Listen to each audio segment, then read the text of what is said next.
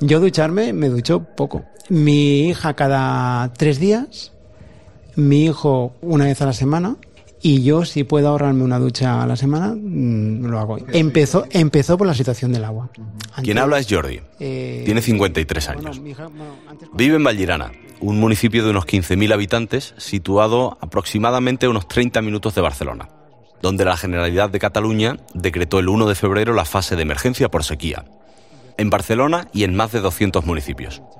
Las nuevas restricciones, que se han aplicado de forma escalonada, afectan a más de 6 millones de ciudadanos. Pero a Jordi esto no le resulta nuevo. Justo tres meses antes de que se decretara la emergencia por sequía, la localidad en la que vive, Vallirana, entró en ese escenario. Hace tres meses empezaron a padecer todo lo que más de 6 millones viven ya. Por ejemplo, no poder consumir más de 200 litros de agua por habitante y día. Ahora son 210. Si Jordi se pasa, corre el riesgo de ser sancionado hasta con 3.000 euros. Y en casa de Jordi son cuatro. Él, su mujer Marta y sus dos hijos, Sara y Ramón. Vives con un poco de, de incertidumbre, bueno, un poco de nervios. Casi dos o tres días lo que hago es salgo a la calle, abro la tapa y miro el contador, ¿vale? A ver cuánto agua he consumido. Porque sé que si me paso de consumo voy a estoy en el, en el paquete de ciudadanos que nos pueden llegar a sancionar. Que, que con lo que cuesta el agua no quiero tener ni una fuga, mm, como hay tubos que están ocultos, no quiero tener ninguna fuga y quiero tener, si hay una fuga me quiero enterar de un día para otro. Quiero por un momento que te detengas conmigo en este punto. Jordi mira su contador cada dos días. Cuando le pregunto por la sequía de 2008, la recuerda perfectamente y me insiste. Lo que está pasando nos va a cambiar la vida a todos. Nos va a cambiar la vida a todos. Soy Alberto Herrera y en los próximos minutos quiero mostrarte qué hay detrás de ese lo que está pasando. ¿Por qué Jordi no oculta que Cataluña sufre la peor sequía de su historia? La situación más crítica desde que hay registros. Sequía. Un peligro silencioso. Un podcast original de Cope. Episodio 1. Cataluña. Vivir en estado de emergencia. Fíjate, frente a mí veo lo que un día fue un pantano en el que navegaban embarcaciones e incluso se hacía paddle surf. Hombre, es eh, triste, muy triste. ¿Esta temporada has podido explotar tu negocio? Estuvimos en julio dando un pequeño servicio y punto. Cuando se hizo el embalse, se, se acabó en 1963, el embalse se llenó en menos de un mes. El pantano de Sau en Barcelona es la zona cero de la sequía en Cataluña. Me lo cuenta Marc Álvarez. Posee una empresa de aventuras de kayak en las inmediaciones del mismo. Hoy no es más que una charca. Una gran explanada de barro. Marc tiene tres personas a su cargo. La sequía ha hecho que su facturación baje un 60%. Esta temporada pudo trabajar solo un mes, cuando lo habitual es que lo haga hasta nueve meses al año. El pantano se encuentra a 80 kilómetros de Barcelona, en el río Ter. En febrero de 2024, cuando lo visito, estaba al 5% de su capacidad y bajando. Este embalse es el termómetro de la situación hídrica en el territorio. Si la torre de la iglesia del siglo XI, que quedó anegada con la construcción de la presa, está bajo el agua, pues todo va bien.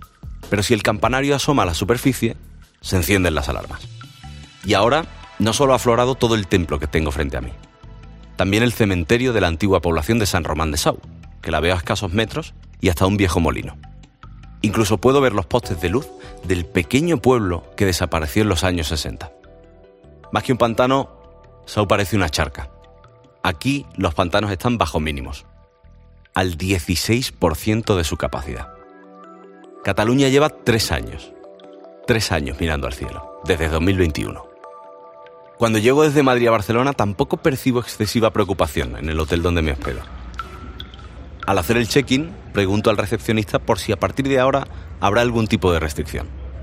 En principio no, en principio no, porque a nosotros siempre nos tienen que avisar con antelación. ¿Y con cuánta antelación les tienen que avisar? Ya te he dicho, es de 7 a 10 días, para poder preparar todo lo que nos viene después.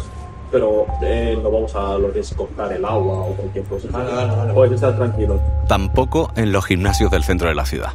De momento entra en fase 1 y en fase 1 quedan restringidas las duchas en aquellos gimnasios que tengan piscina. Sin embargo, sí en bares como el de Manel. No se ha llegado ningún documento ni ningún... lo que hemos visto lo que hemos visto por la televisión. Pero bueno, esto no, con el COVID ya fue así. Con el COVID también fue así. Sí, Dos situaciones extremas. Una provocada por un virus y la otra por la naturaleza. Había dejado a Jordi, allí en su casa, en Vallirana. Cuando quedó con él, llegó hasta una zona residencial compuesta por pequeños chalets de una o dos plantas. Jordi. Jordi. Hola, ¿qué tal? Soy Alberto. Mucho gusto. Muy buena. Muchas gracias por venir. De nada, solo me faltaría. Eh, nada, Pues- estamos ahí con el coche Vale, vale, aparcado. pues Yo aparco y os abro la puerta. Fenomenal. Muchas Venga, gracias, Jordi. gracias, hasta ahora. Llama la atención que todos los chalets tengan jardín y algunos posean piscina. Las mismas que el verano pasado Jordi vio cómo llenaba algún vecino, pese a lo que venía y pese a la vigilancia de lo que algunos llaman la policía del agua. ¿Por qué? Por el uso de drones para tomar imágenes aéreas de esas piscinas y comprobar que su estado no cambia. La de Jordi es una urbanización tranquila. Nos recibe el ladrido de un perro y un cartel en una de las casas que refleja el hartazgo de los vecinos y en el que puedo leer. Demasiadas mentiras. Agua potable ya. Jordi me cuenta que la última vez que llovió fue la semana pasada. Llovió un día y lo hizo tres horas como mucho. Lleva dos meses sin descargar el cielo. Jordi vivía antes en Barcelona y se mudó a Girana en 2020 por motivos familiares. En febrero, no, en febrero hará, o sea, de aquí dos días, creo que hará cuatro años. Bueno, fue una, una decisión familiar, ¿vale? Queríamos estar más cerca de la naturaleza, mi mujer también. Su casa es sencilla. Cuando accedo a ella me doy cuenta de que tiene parte del jardín con césped artificial. Y en la otra quedan restos de lo que en su día pudo ser un césped verdoso y ahora es arena. Cuando le pregunto me confirma que lo ha regado solo una vez. Una vez en cuatro años. En esa arena conviven dos árboles. Uno de ellos es una olivera. Tampoco los riega. Instalar el césped artificial en toda la superficie le supondría una inversión de 3.000 euros.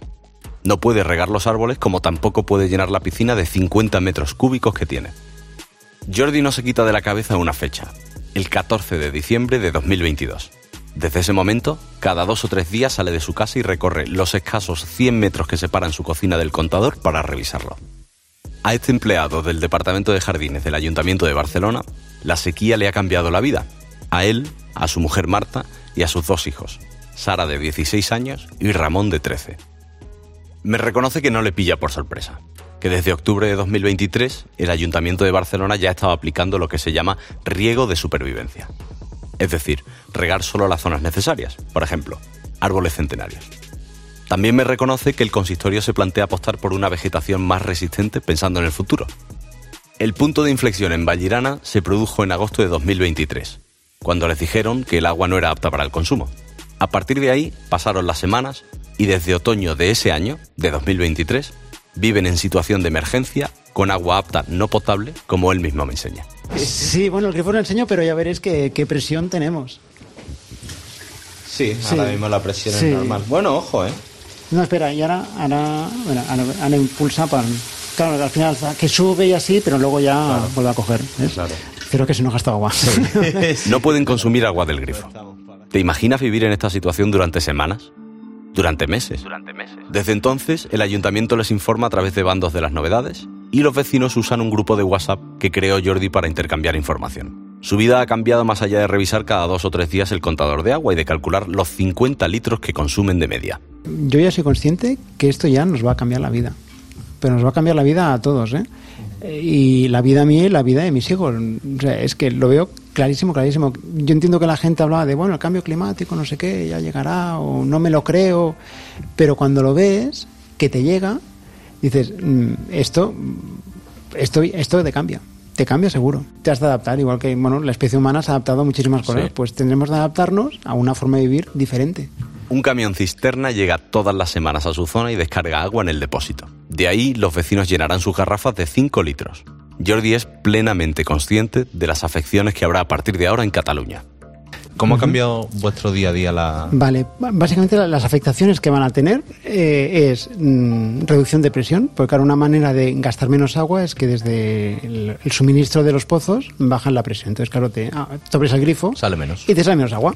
Pero la gente que lleva en, en vertical, los pisos de arriba, mm, según qué, qué reducción de presión se produzca, mm, tendrán que abrirán el grifo y le caerá una, una rajita de agua y poca cosa más. Puede llegar a pasar eso.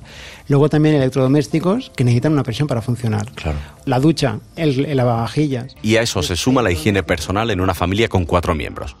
Jordi me reconoce que esta situación les ha obligado a no ducharse todos los días y a concienciar mucho a sus hijos. Él lo hace seis veces por semana. Su hija cada tres días. Y su hijo pequeño solo una vez a la semana. Yo sé que hay gente que se ducha cada día, pero me cuesta entender que yo me tenga que duchar una vez al día. Yo no lo veo, porque no lo necesito. Habrá gente que sí, ¿eh?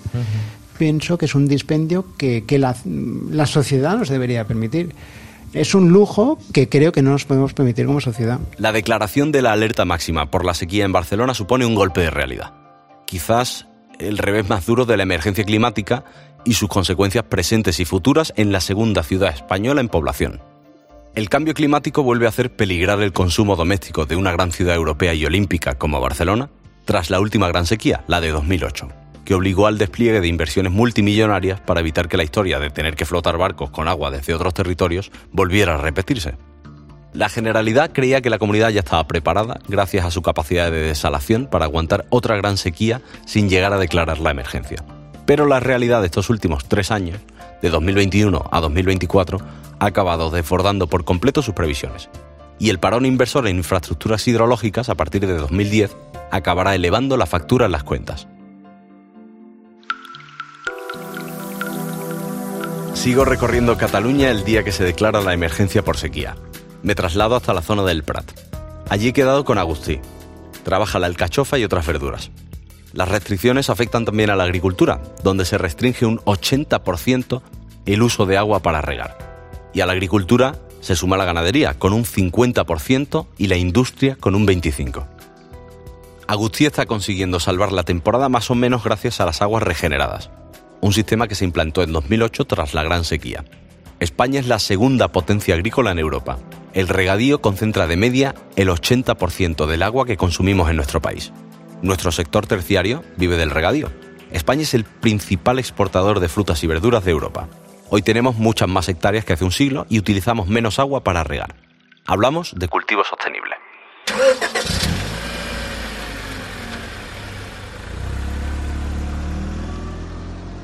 Salgo de Barcelona y me dirijo a la zona del Prat. Allí hablaré con Agustín. Fíjate, me parece los cubos han quedado ya. Los, los he dejado antes ahí. Justo termina la jornada con su equipo de 8 personas. En época de bonanza me reconoce que han llegado a ser 15. Hace dos semanas ha despedido a los dos últimos trabajadores. Son todos extranjeros, de Marruecos o Mali. Cobran 1.800 euros al mes. El incremento de costes no camina en paralelo al de los ingresos. Agustí ha dejado de percibir 50.000 euros. Has oído bien. Solo en un año ha dejado de ingresar 50.000 euros como consecuencia de lo que no puede cultivar por la sequía en las 50 hectáreas que posee y que recorro con él. Un terreno completamente seco acompañado de un pozo y vertebrado por acequias, pequeñas zanjas que sirven para conducir la poca agua que existe. Estos son calzots. Y aquí te encuentras, ¿no ves? Llega muy poca agua. Pero bueno. Normalmente, normalmente el- la profundidad es mayor. Sí, sí, sí, tanto. Cuando tenemos un caudal, ¿no ves? Y aquí puedes ver la marca del agua. Agustí tiene 44 años. Su mujer y él viven de la agricultura. De hecho, él heredó la ocupación de su Tú padre. le preguntas a mi madre a día de hoy, todavía tiene mal de barriga cuando le dije que yo me saqué los cinco cursos de electrónica y cuando le dije me voy para el campo, mi madre cogió mal de barriga. Y pese a las resistencias de su madre, esa vocación le hace levantarse a diario a las seis y media de la mañana y no dejar de mirar al cielo hasta que se acuesta a medianoche. Cultiva alcachofa y otras verduras. Y para ello necesita por hectárea 100.000 litros, algo impensable en estos momentos. Para que te hagas una idea, la última vez que vio llover fue hace 10 días y cayeron 10 litros. 10 litros. ¿Qué hace ante eso? Utiliza un sistema de goteo y aspersores. Pese a los 50.000 euros de pérdidas que tuvo el año pasado, Agustí ha decidido dos cosas. La primera, invertir 100.000 euros en un sistema de goteo. La segunda, plantar la mitad de verduras porque el agua del subsuelo también se acaba. Me has dicho que hasta marzo vas a poder regar sin problemas. Sí. O eso por lo menos Sin te, problema, sí. Eso por lo menos nos han dicho. Claro. ¿Qué piensas del futuro? Negro. No sé, iremos aceptando. Yo ahora mismo es lo que te digo, yo voy a condicionar la finca esta, que tengo 20, 20 hectáreas o algo así, para poder regar a goteo. A ver hasta cuándo podemos, porque también el agua del subsuelo se acaba. El agua del subsuelo también se acaba. Ahora mismo, Agustín riega cada 20 días. Llegar al último estadio de alerta y limitar al extremo el uso de agua industrial doméstica y agrícola supondrá un elevado coste económico todavía por determinar. La factura de la sequía de 2008 alcanzó la friolera de los 500 millones de euros. Por ahora, la actual ya ha supuesto el inicio a marchas forzadas de obras de adaptación en los puertos de Barcelona para preparar la llegada de buques cargados de suministros en verano. No será la primera vez. Ocurrió en 2008.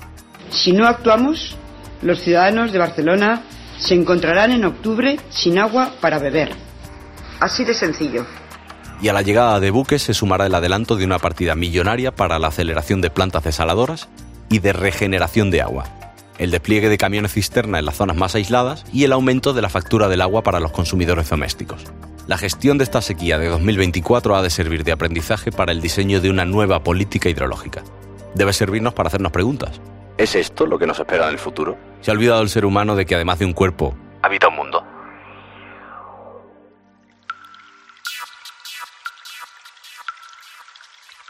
Sequía. Un peligro silencioso.